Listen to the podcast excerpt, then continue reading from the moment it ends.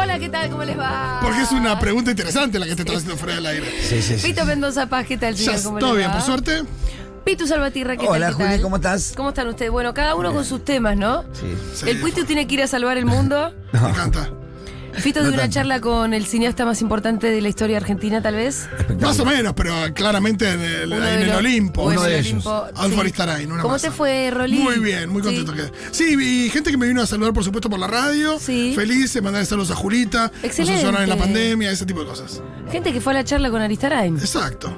Bien, y el Pitu después nos va a contar por qué tiene que salvar el mundo también. Me encanta. Andamos Pito siempre al líos. mundo. eh, algunos líos. Pobre Pitu. Juli, ¿te molesta si me voy una hora antes que está todo mi barrio inundado? Bueno, Pitu, ¿qué querés que te diga? Claro. es como si Superman te pidiera permiso para Bueno, el día. claro, Claro, y sí, y sí, ¿qué voy a hacer? Me va mal- Tengo, una me junto con los Avengers. Sí, bueno, adelante. Qué bien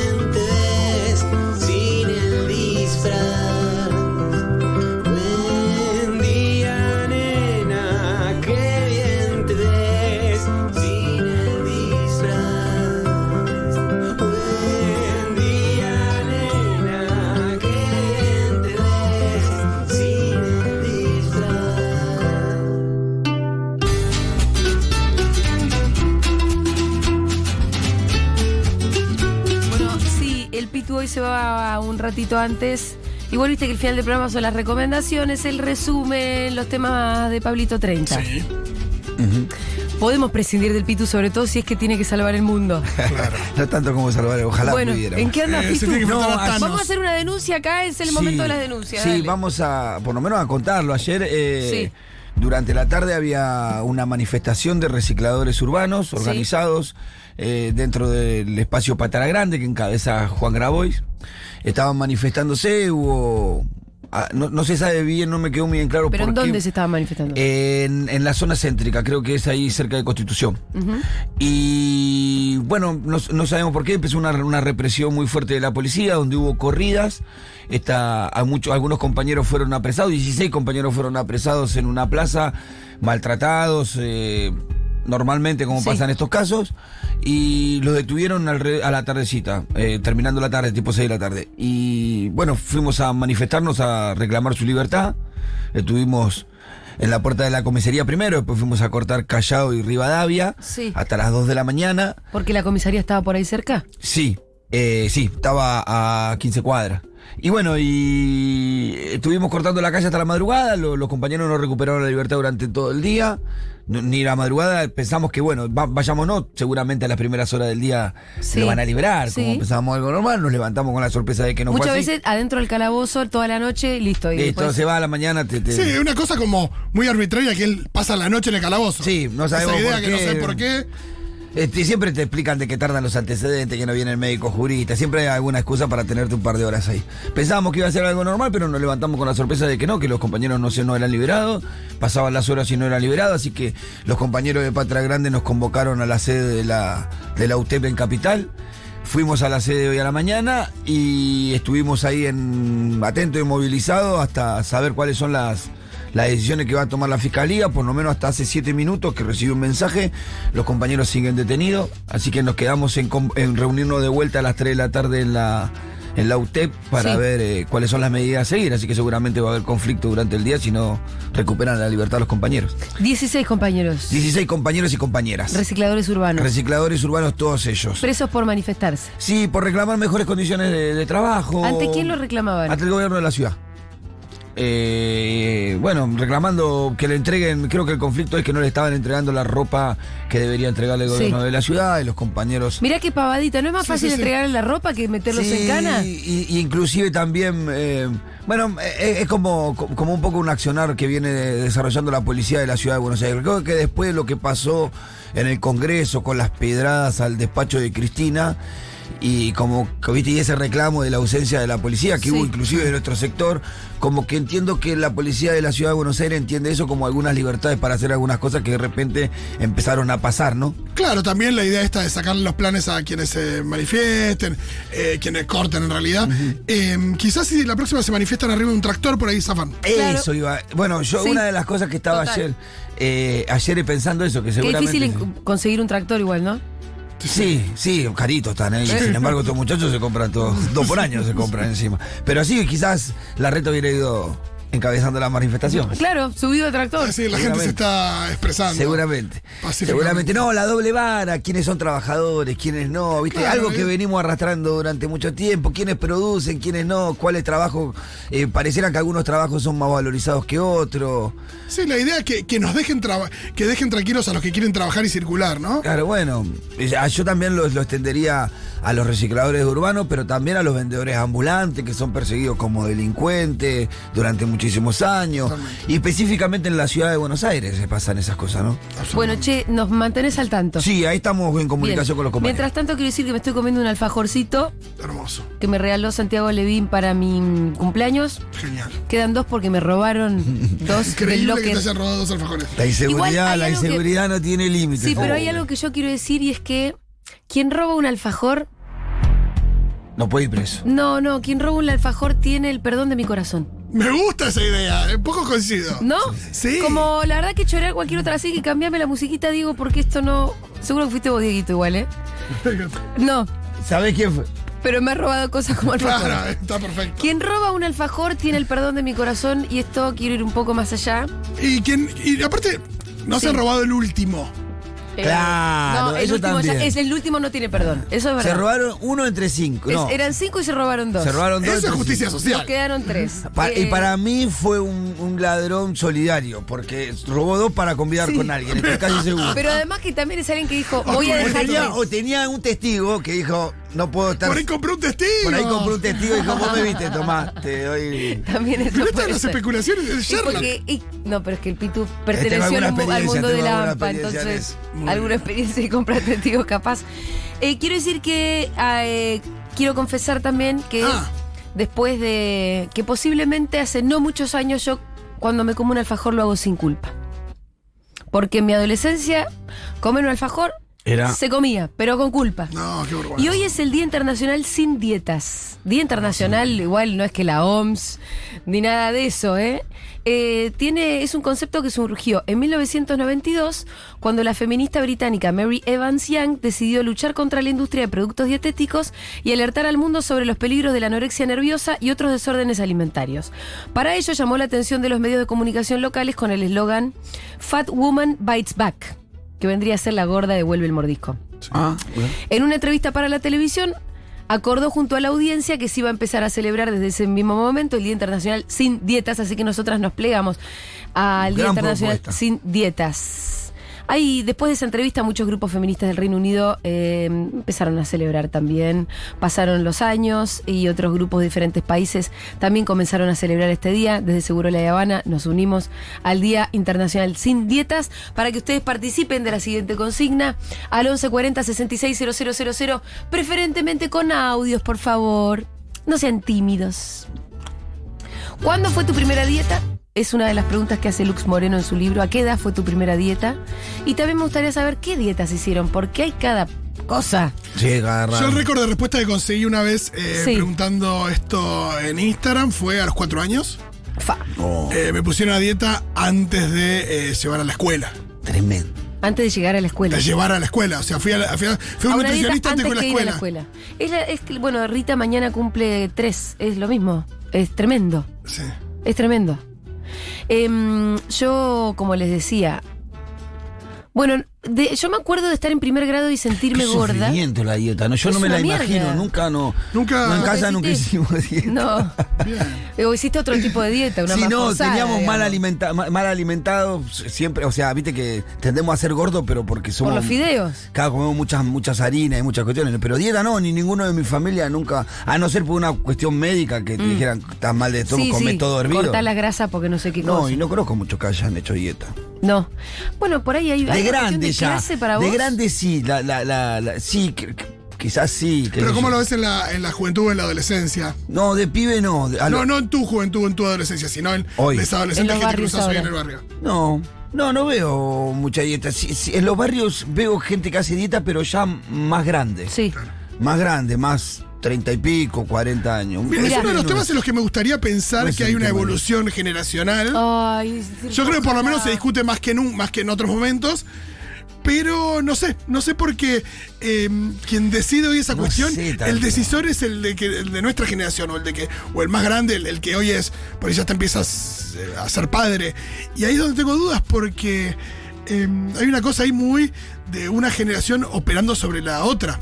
Mirá, yo también, yo creo que la está más puesta sobre la mesa el debate, pero estamos bastante solos con eso, ¿eh? O sea, así como nosotros cada tanto eh, conversamos sobre esta cuestión, tratamos de ir en contra de la hegemonía, de mm, la obsesión por la delgadez y toda esa historia. Estamos bastante solos. Vos prendés otra es que- radio sí, y es- el conductor llega y dice: chistes. nutricionista eh, porque estoy gordito y estoy haciendo una dieta porque tengo 5 kilos de más. Y todo con una naturalidad donde dicen: ¿Pero qué 5 kilos de más? ¿De acuerdo a quién? ¿Por qué estás promoviendo que vos haces una dieta cuando lo contás con toda naturalidad? Decís que estás gordo cuando uno mira las fotos y en realidad es una persona normal. No, y Claro, bueno, ese, lo, lo peor es eso, es de que eso, no viste? siendo una persona gorda, de decirse estar gorda, entonces el que está un poquitito pasado se siente recontra gordo y el gordo recontra recontra Y recontra. además eso que la gran pregunta es, ¿quién está gordo? ¿Qué es estar gordo? ¿De, acuerdo ¿De acuerdo a qué? ¿De acuerdo a qué parámetro? ¿En qué momento realmente deja de ser saludable? Yo entiendo que hay un momento donde posiblemente. No, yo creo que para cada persona Pero te existe. aseguro que para cada persona es distinto y te aseguro que es mucho más lejos de lo que. alguien se considera gorda. Exactamente. Por supuesto.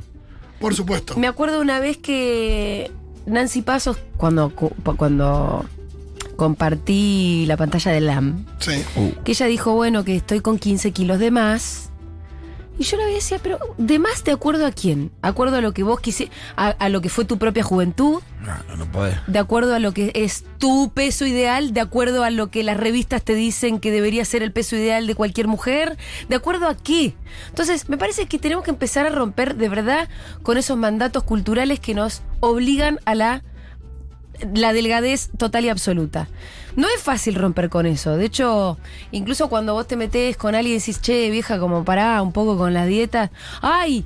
Body shaming, sí, no te sí. metas con mi cuerpo. No, no, bueno, miren, lo que hay que meterse un poco es con la cultura en general. Si no vamos a hacer body shaming o no nos vamos a meter con los cuerpos individualmente de las personas, por lo menos tenemos que darnos la posibilidad de empezar a cuestionarnos la cultura de la delgadez. No está bien. Y la cultura de la delgadez no surge de la nada. No surge. No, se va conformando con las tapas de revistas, con las flacas de la televisión, con las flacas de Instagram, con los miles de likes que se le dan a un abdominal lleno de costillas. Bueno, No, y hay algo muy Entonces, propio del capitalismo. aporta eso. No, y hay algo muy propio del capitalismo que es, es esto es un sistema que disciplina, que homogeneiza y que pretende que. Pues re loco, porque es algo de. Prácticamente una tortura, porque hacer una dieta Sí. restrictiva, especialmente restrictiva, una cosa es, bueno, eh, no sé, hay una persona que dice voy a tratar de reducir algo por, por- no sé, porque No le da, sé, como porque muchas tiene un indicador, no sé, alguna boludez. Pero otra cosa es, son esas dietas absolutamente restrictivas donde eh, realmente hay una, hay cosa de disciplinamiento medio casi militar, en el sentido de que Ahora hay una que O es. comes co- cosas eh, asquerosas. Hay una que es un ayuno, ¿no? Ayuno intermitente que Uy, le sí. dicen. Sí. Sí, y, y de Sí, nuevo, y muchas veces disfrazado de la cuestión de, de- de- de la salud, ¿no? Y No, es- y es un sufrimiento. Es- eh, yo me, a mí me parece que, como decía, hay un momento en donde eh, tu peso se convierte en un problema, Mm. porque hay gente que sufre de eso, que tiene un montón de problemas por la obesidad, pero me parece que están como muy corridos lo- los márgenes Sí, de eso. Y además te voy a decir otra cosa, debe ser mucho más el problema de la delgadez que de la gordura. O sea, Sí, muchas veces que vos ves a una amiga y decís, ay, qué linda que estás, qué flaca que estás, Eh, debe tener, andás puede a tener ver mil problemas. si atrás en realidad está con mucho más problemas de que los que tuviera, si tuviera, no sé, 20 kilos más o, o, o- o tuviera el cuerpo con el que vino. eh, Normal, muchas veces es un cuerpo normal. bueno, están llegando un montón de mensajitos. Mi primera dieta fue como a los 14. Yo hice la dieta de la sopa. Era a los asco 14 años, ¿por qué, Juli? ¿Quién te ¿Por qué? Porque a los ¿Vos 14 te, vos te lo propusiste? ¿Era un- algo en tu sí, familia? nadie- bueno, mi, mi- mi- en mi familia siempre hubo un mandato de la delgadez. Ah, ¿sí? Olvídate, sí. Y si mi mamá me No, está escuchando, en que se en- joda. en mi familia Pero lo- sí lo hubo. En mi familia así pasó con una de mis tías, que hoy no, no vive ya, es mi tía Liliana, con él- ella tenía una nena adoptada Sí. que también era gordita, como ella había sido Sí. gordita, ¿sabes qué? Estaba pensando quién en mi familia, y ahí hubo, había un problema. La, mi tía era re obsesiva con mi, con mi prima. Sí. En la comida, la alimentación, pero me parece que era un mambo más de ella que lo trasladaba a la hija y no Sí, quería pero verla es que pasa la, trasla- la traslación La- de las madres No, a eh. sus hijas es tremendo y de los padres también, ¿eh? Mi Sí, viejo eh, era igual. sí, Mi eh, viejo era igual. Laura Contreras menciona mucho esto de eh, lo que es. Eh, pasa mucho con las madres, sobre todo, ¿no? Pero Sí. la madre que fue gorda o que es gorda, que no quiere que Sí. el hijo sufra y que. Y esta situación ella lo planteaba de una manera muy clara. Nosotros lo decíamos, esto de dos hermanos. En el cual eh, el Sí, a hermano, uno el hermano flaco le dan la chocolatada, le dan todo, no sé qué, y, eh, y el otro, la otra, eh, no, le, lo privan de eso Sí. porque está gorda, porque, porque hay algo mal en ella. Y la idea de creer que, que, que, que hay algo malo en vos. Sí, lo dijiste la otra vez y es muy jodida. Em, yo decía así, en mi familia había una siempre un mandato de la delgadez, totalmente. Y no lo deja de ver, es tremendo porque vos recién decías, ¿no habrá cambiado algo? A mí lo que más me vuelve loca es que mi vieja siempre quiso ser flaca, siempre fue flaca. Mi tía lo mismo, quiero decir, señoras que ya tienen más de 70 años, eh, incluso tal vez con algún trastorno. Y mis sobrinas, que tienen 14, 15, 16, también. Entonces digo, incluso con problemas, digo, con problemas no necesariamente de anorexia, pero sí con obsesión, con complejo, con sufrimiento. Todo eso lo tuvo mi vieja, lo tuvimos mis hermanas, lo tienen mis sobrinas. Entonces, la pregunta es, ¿cuándo va a parar? ¿cuándo El puede? sufrimiento, el complejo, ¿cuándo va a parar? No, y, Yo no veo que esté parando. y después la, la ignorancia y la, te diría que soberbia también, de creer que uno como padre o como, o como persona flaca tiene la respuesta a las causas del- de un problema de alimentación Sí. que pueda tener una persona. También en esto, ¿no? Pues acá veo un mensaje, eh, no me quiero ir contra la persona, ¿no? Pero dice, si un niño es muy gordo, me parece bien que haya que controlarle algo la comida. ¿Qué es controlarle algo la comida? Decirle que no puede comer un alfajor, eh, acompañar, digo, ¿por qué un, por qué un niño eh, tiene sobrepeso? Pongamos que un niño es gordo, ah, Sí. digo, em, objetivamente gordo en el sentido de que, de que tiene mucha eh, masa corporal, ¿no? Sí. Em, digo, primero, ¿cuál es el problema ahí? Eh, hay un problema Ese- de salud. exacto. No hay, no hay problema un de salud. o- Eh, o, vos le estás metiendo. Cuando, con eso de controlar la comida, yo no digo que coman cualquier cosa. De hecho, yo no dejo que Rita coma todos los chocolates que quiere. Más o menos que uno le va midiendo, trata que coma saludable, trata que, también trata que coma sin mucha sal, etcétera. Pero vos no le estás tal vez metiendo un complejo desde muy chiquito que después no se lo sacás más. ¿No es mejor meterle seguridad en sí mismo? Totalmente. Y después esto de poner que, es un tema respecto a la regulación, ¿no? Digo que las niñes, eh, hay una cuestión que uno va desarrollando a lo largo de- de- del crecimiento de cada uno que tiene que ver con la regulación de un montón de cosas. ¿No? Eh, cuando sos niño, por ahí ni sabes que, bueno, me tengo que ir a dormir, no me tengo que ir a... Uno va aprendiendo a regularse en muchísimos Sí. aspectos, a, a portarse bien, a adaptarse un poco a la sociedad y demás. Eh, poné que es un tema de regulación. Vos decís que, que tiene que, que- que la solución es la restricción, que es poner un candado a la heladera, es gritarle, decirle que no, darle una cosa al hermano y a él no. Eh, bueno, hay causas más profundas que pueden tener que ver con una persona que tiene un. Sí, ansiedad, que- un sí, o que, ti- que tiene una relación es su cuerpo. eh, compleja con, con la comida. Claro. Bueno, y tal para- vez así es su cuerpo, tal vez come lo mismo que el hermano. El hermano es flaco y él es gordo y comen lo mismo. Eso pasa un montón porque Cuestiones tenés cuerpos distintos. Por cuestiones genéticas, por cuestiones de metabolismo. Y entonces, ¿qué? Porque viniste con un determinado cuerpo, con un determinado metabolismo, ¿sos peor que el otro o vas a sufrir toda la vida? ¿O mejor acostumbrarse a que yo tengo otro cuerpo? Por supuesto, es verdad que si uno está a cargo de una persona y esa persona eh, parece que está con problemas de salud por alguna cuestión y uno es responsable por esa persona, digo, está a tu cuidado, estamos hablando de un niño o un adolescente, entiendo que uno diga, bueno, ¿de qué manera voy a abordar este tema? Pero hay, pero hay maneras muy, muy burdas de abordar la cuestión, ¿no? Decir, no ah, no, vos tenés que comer como el resto. Vos tenés que comer menos, vos tenés que eh, comer esto o aquello.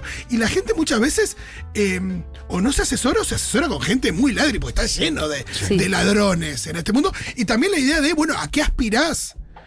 Eh, porque una persona que durante ya muchos años de su vida tiene un- una determinada masa corporal, eh, no, probablemente nunca pueda tener Claro, no otra. Claro. Digo, yo, yo eh, nunca voy a pesar 80 kilos, por ejemplo. Nunca voy a pesar 80 kilos.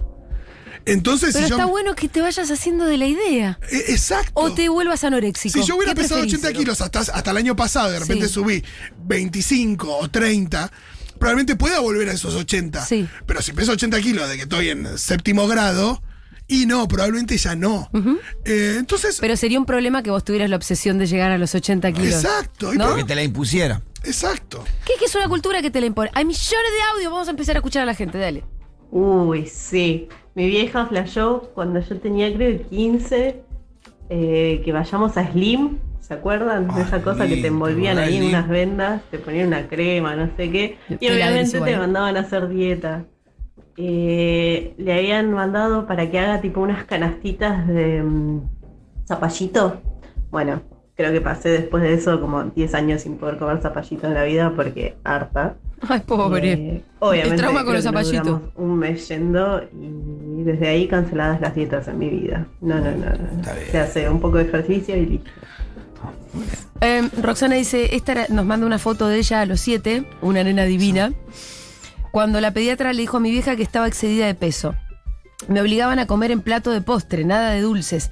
Me obsesioné con el peso en mi adolescencia, bulimia y anorexia. Hoy tengo 33, soy gorda y por primera vez en toda mi vida no me odio. Acá nos dicen la obesidad infantil es un problema gravísimo de salud, guarda con eso. No, bueno, no en acuerdo. todo, en todos los medios Sí. se habla de la pandemia Sí. de la obesidad y de la pandemia de la obesidad infantil. Bueno, acá hoy decidimos Decimos hablar. otra cosa. Decidimos hablar Yo creo de. en otra cosa. Totalmente. Y creo en que eh, a muchos se le dice obesidad, obesidad o, o enfermedad, cuando me parece que hay que ser mucho más cuidadoso Sí. eh, con eso. Y no subestimemos lo mal que.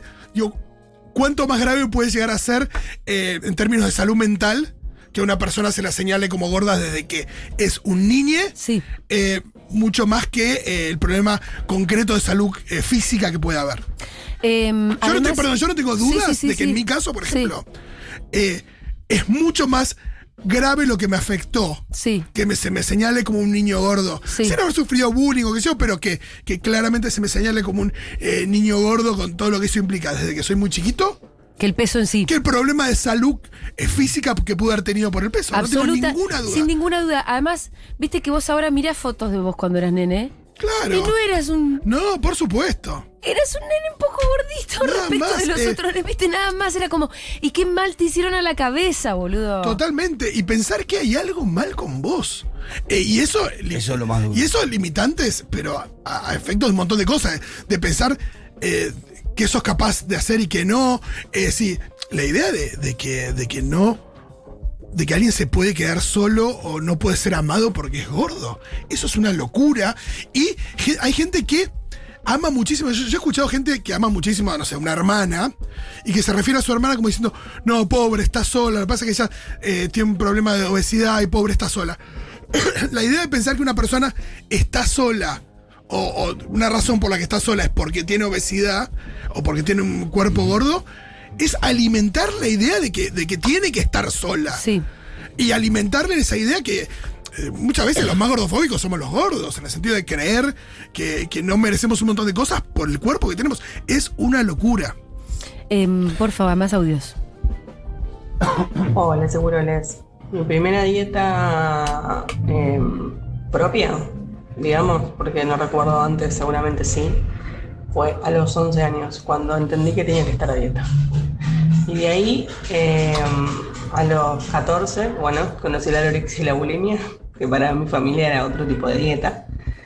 Eh, y hoy, recuperada, vivo una vida sin dietas, con culpa, pero bueno, difícil. Bueno, vamos sacando la culpa de a poco. Vamos de a poco, pero, pero vamos en buen camino. Yo lo que pensaba camino. que. eh, estaba pensando esta problemática Sí. siempre desde los sectores populares. Para nosotros a la inversa, y no sé si está tan bien, para nosotros cuanto más gordito, más sano. Y bueno, porque tiene que ver con, sí, otro punto de vista. ¿Viste? Sí. Porque nosotros, como- está gordito, está sano, está Claro. gordito. Y si no está gordito el bebé, ¿viste? ya te empieza a preocupar inclusive. Sí. Eh, Pero por ahí son más de bebé, me parece.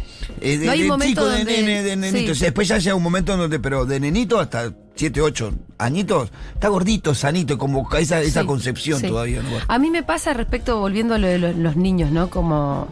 Si yo la veo a Rita en algún momento eh, gorda, salvo que tenga el problema de que no se puede mover, yo no me voy a preocupar. Quiero decir, eh, realmente creo que los problemas de salud mental que genera la obsesión por estar legado son, pero mucho peores del problema real físico que puede existir por este por otro otro, otro cuerpo, un cuerpo Sí, más Y grande. eso no quiere decir que uno no se vaya a hacer los chequeos que se tenga que hacer y demás, y si algo salta. Sí, pero bueno, la medicina hegemónica realmente descansa mucho en eso que gordo, enfermo. ¿Y quién se murió de gordo? Digo, posiblemente exista, Sí, sí, pero, sí. pero es a otro nivel. No es la gordura que, que viene señalada, que, que- No, hay, cualquiera hay una- pone- hay un problema de ya hay personas que ya pasan los 150 kilos. Bueno, no 200 estamos kilos. hablando de eso, por eso te digo, no estamos hablando No, de eso. Pero, pero la verdad es que la medicina hegemónica marca como gordo y enfermo realmente a cualquiera, ¿eh? Sí. Realmente a cualquiera que se salga de la norma, que son, no sé, 60 kilos. A cualquiera. Y que es verdad que, que te toca y te toca, porque ponerle en mi familia, nosotros te tenemos, mi, mi viejo es obeso, y, y de todos mis hermanos, eh, una, una de mis hermanas y uno de mis hermanos tiene esa tendencia, y mi hijo, mi hijo mayor, que, que tienden a engordar, pero ah, ahí hay una confusión, porque también mi hermano con 15 años menos, eh, con casi 10 años menos que yo, mide como un metro menos más que yo, más o menos. Entonces hay una contextura física ya de base Distinta, que es claro. grandota. Claro. Eh, acá Paloma, que había escrito sobre la obesidad infantil, aclara. Dice, no digo gordura, digo obesidad, síndrome metabólico, insulino resistencia, niños alimentados a base de harina, frituras Bueno, y eso- dulces. Lo que el mercado quiere es un problema cuando está el problema de salud. Eh, lo que le quiero responder a Paloma que claramente, y me parece que ahí hay dos cuestiones diferentes, porque cuando se habla de obesidad muchas veces se responsabiliza a la persona o a la familia eh, y a la persona. eh, eh, no es una enfermedad, ¿no? Pero se habla de una enfermedad de la cual el responsable es el enfermo, la única en la que. Sí. Y, y después, eh, me parece que nunca se ataca al. que es lo que señala esa, a ella es al. em, a la industria alimenticia y a los ultraprocesados, que es verdad que producen alimentos que hacen mal a, las- a la salud. Y. pero fíjate que nunca en una tapa de una revista, una modelo de, con 30 kilos va a decir. em, nadie se refiere a la delgadez asociada A una enfermedad, o a un problema. A escaparle a eso Ajá. Sí. sino que se le refiere a una especie de. Hay mucho de, de la cosa meritocrática, de, de yo logro este cuerpo, de vos no lo lográs, de responsabilizar al. Vos podés. eh, y bueno, sí, señalemos a la industria de la alimentación, bienvenido, recontra. Pero me parece que, que acá a lo que estamos apuntando es a- justamente a no señalar a la persona. Mi primera visita al nutricionista y primera dieta fue a los 11 con un nutricionista muy violento que me hizo levantar la remera y me dijo, ah, esto está peor de lo que yo pensaba. Ah. Eh, así me traumó por mucho tiempo. Y a los 15, 16, hice una dieta súper estricta donde llegué al peso supuestamente deseado. Ya tenía la cara demacrada y la nutricionista me dijo que podíamos seguir un tiempo más eh, porque estaba por llegar el verano. Los nutricionistas son un gremio que yo mataría a todos. Sí, Pero eh, aparte el argumento científico fue tremendo, sí, ¿no? sí, sí, sí, muy científico lo del verano. Eh, es muy loco, hay mucha gente señalando la diferencia entre gordura o alguien gordo y, y la obesidad. Si vos vas al índice de masa muscular, al índice de masa corporal, al IMC, eh, a mí no sé con mi peso actual, pero eh, durante muchos años me, me- me han declarado que tenía tipo obesidad mórbida tipo clase 2. Mm. Obesidad mórbida clase 2. O Con esas palabras, ¿no? Sí, ya te pegué. te con esas palabras, con, con- con ver el mundo alrededor.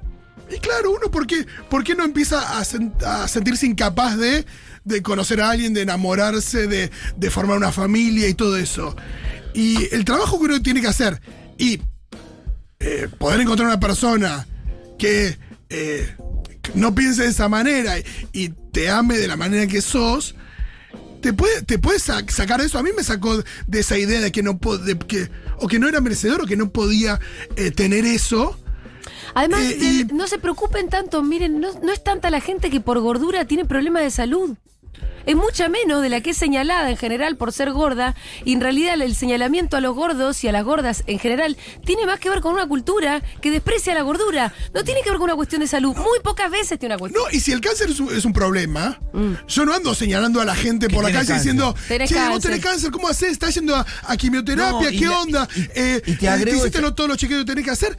deja vivir y deja morir también en todo caso. Porque me parece que hay una visión como. eh, como como, como cerrar la boca no comás, como si fuera algo, ¿me entendés? Claro, como si- como si una fuera demanda, fácil. ¿viste? Pero dale. Sí. No, como no si comás, flaco, pará. Eh, como si fuera sencillo. Eh, dame algún audio más, porfa. Hola, Seguroles. En mi familia siempre está la eterna lucha. Tengo una cuñada ex anoréxica que pretende poner a dieta a mis sobrinas que tienen 10 y 13 años y se desvive por cortarles la comida. Entonces las criaturas comen escondidas de noche y se llenan la cara de granos y todas las consecuencias de comer porquerías fuera de horario. Es peligroso. Después la idea de que no tenés voluntad. Claro, La- como que probablemente siente- la gente gorda, la gente con más voluntad. Falta de empatía. En términos de. Yo a lo largo de mi vida debo haber bajado 300 kilos acumulados. O sea, hablame de voluntad. Una persona que, Sí. que es flaca y que nunca tuvo tema con, con la comida o tiene una relación más. eh, Nunca tuvo voluntad para bajar nada. no, eh, Nunca viste, lo tuvo que hacer. ¿Qué sé yo? Ni probó lo que es Por eso. no comer milanesa. Exacto, así que eh, tampoco viste el tema de la voluntad, la idea de que una persona gorda no tiene voluntad, vayas a cagar. No pasa por ahí. Dame uno más. Hola, Seguroles. Eh, tengo una amiga que estaba obsesionada y decía, tengo mucha panza, tengo mucha panza y se mataba haciendo dietas y después de un par de años le descubrieron que en realidad no era panza, sino que tenía un tumor no sé dónde que le hizo crecer mucho la panza y no tenía nada que ver con que estaba gorda, sino con que tenía esto que bueno, finalmente la pudieron operar y estuvo todo bien, pero lo que ella primero pensó fue, estoy gorda. Bueno, otra cosa. Otro más. Ay, sí, chiquillo, un espanto. Eh, me acuerdo que cuando yo tenía 13 o 14, mi vieja llamó a una como vendedora de Herbalife Ay, que Qué venía veneno. todas las semanas, me pesaba y me medía. encima estafa piramidal. Y, y bueno, claramente tomaba la porquería esa de Herbalife que reemplazaba comidas con un batido. O sea, imagínate a los 13 años comer eso. Ay, pobrecito. Ojalá estés bien ahora, Sí.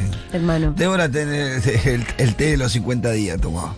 El té de los 50 días. ¿Y qué? Se tomaba un té 50 días. Durante 50 días, pero comía además. Sí, no, no, no tenía una dieta muy exclusiva. Eso no hace magia, hermana.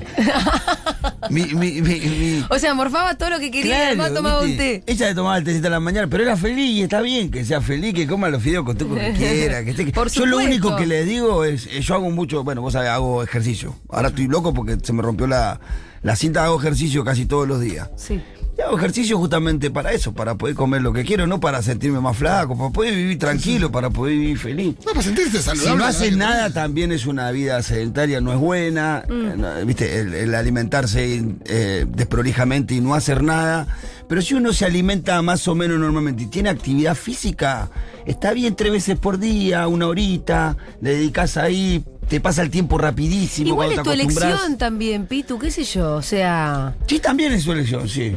Sí, porque algunos yo no lo creo sufren, que ¿no? tenga que existir el mandato tampoco de la actividad física de locos, ¿viste? Yo vos me decís correr una, un- una como vos. No, no, una horita antes. correr no, Prefiero dejar no. de vivir. Mirá lo que te estoy diciendo. No, No, y- y Correr una hora por día. no, No, y no, estás, estás loco. Tampoco, o sea, tampoco. es algo que a vos te gusta, de Sí, alguna manera verdad, lo disfrutás, le encontrás un sentido. Pero yo Y tampoco. todo el creo- mundo tiene cosas que, que se le complica manejar, qué sé yo. Hay gente que se enoja, hay gente que, que, que es muy celosa, hay gente que eh, se angustia mucho, hay gente que, eh, no sé, le, es impuntual, qué sé yo. Y, y, y no la- y el mundo no las anda persiguiendo y señalando y gritándole eh, cosas horribles en la calle. Y bueno, hay gente que también por ahí quisiera pes- pesar unos kilos menos y no, y no puede, no le sale. Eh, y también me parece que hay algo que es fundamental, y creo que Agus Cabaleiro lo, lo decía, o se lo escuché hace un tiempito, que está también un mandato más que es el de amate, aceptate, querete, ¿no? Que es un, es un, mandato más, un mandato más.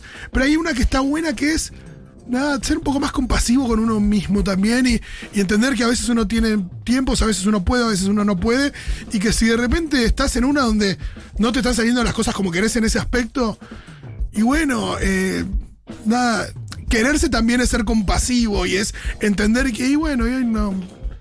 Bueno, acá hay alguien, gente que pide que seamos más profesionales, que tengamos un debate con gente que sabe. Tuvimos, por lo menos en lo que va del año, tres Claro, y gente que sabe respecto a qué. Además de esto. Yo de esto te puedo. Si hay un tema del que sé, de esto, en términos Sí. de, de ciencia, Experiencia ¿no? personal. Pero experiencia personal, y estoy hablando exclusivamente de eso. No, y además, pero de verdad, me parece que debe ser uno de los programas que más habló con gente que sabe. Del tema, sí que claro. existe gente que sabe. Porque nosotros también Pero acá este, tenemos. este año hablamos con tres, cuatro personas que escribieron libros sobre esto y que Sí. estudian esto de hace mil años. Pero igual nosotros elegimos una línea, tenemos una Claro. línea, ¿eh? Porque vos a Cormillot debes saber. Sí, sí, sí. Cormillot a mí me parece directamente. eh, No, yo creo que con Millot habría el, que el comérselo. el- el gordofóbico más peligroso que tenga esta nación es Cormillot y es gente que sabe. Con lo cual, gente que sabe que nosotros tenemos una línea al respecto, es una línea editorial. Estamos en contra de las dietas. No, y si hay Estamos un tema. en contra de las dietas. Y si hay un tema de salud, pos- posiblemente exista, pero no está directamente relacionado con la gordura. Es algo que nosotros queremos muy profundamente en esta mesa, po- por, lo menos. Sí. Y con gente que sabe, hemos hablado un montón de veces, pero con gente que sabe eh, dentro de esta idea que nosotros tenemos. Claro, estamos hablando de estigma de peso, de gordofobia.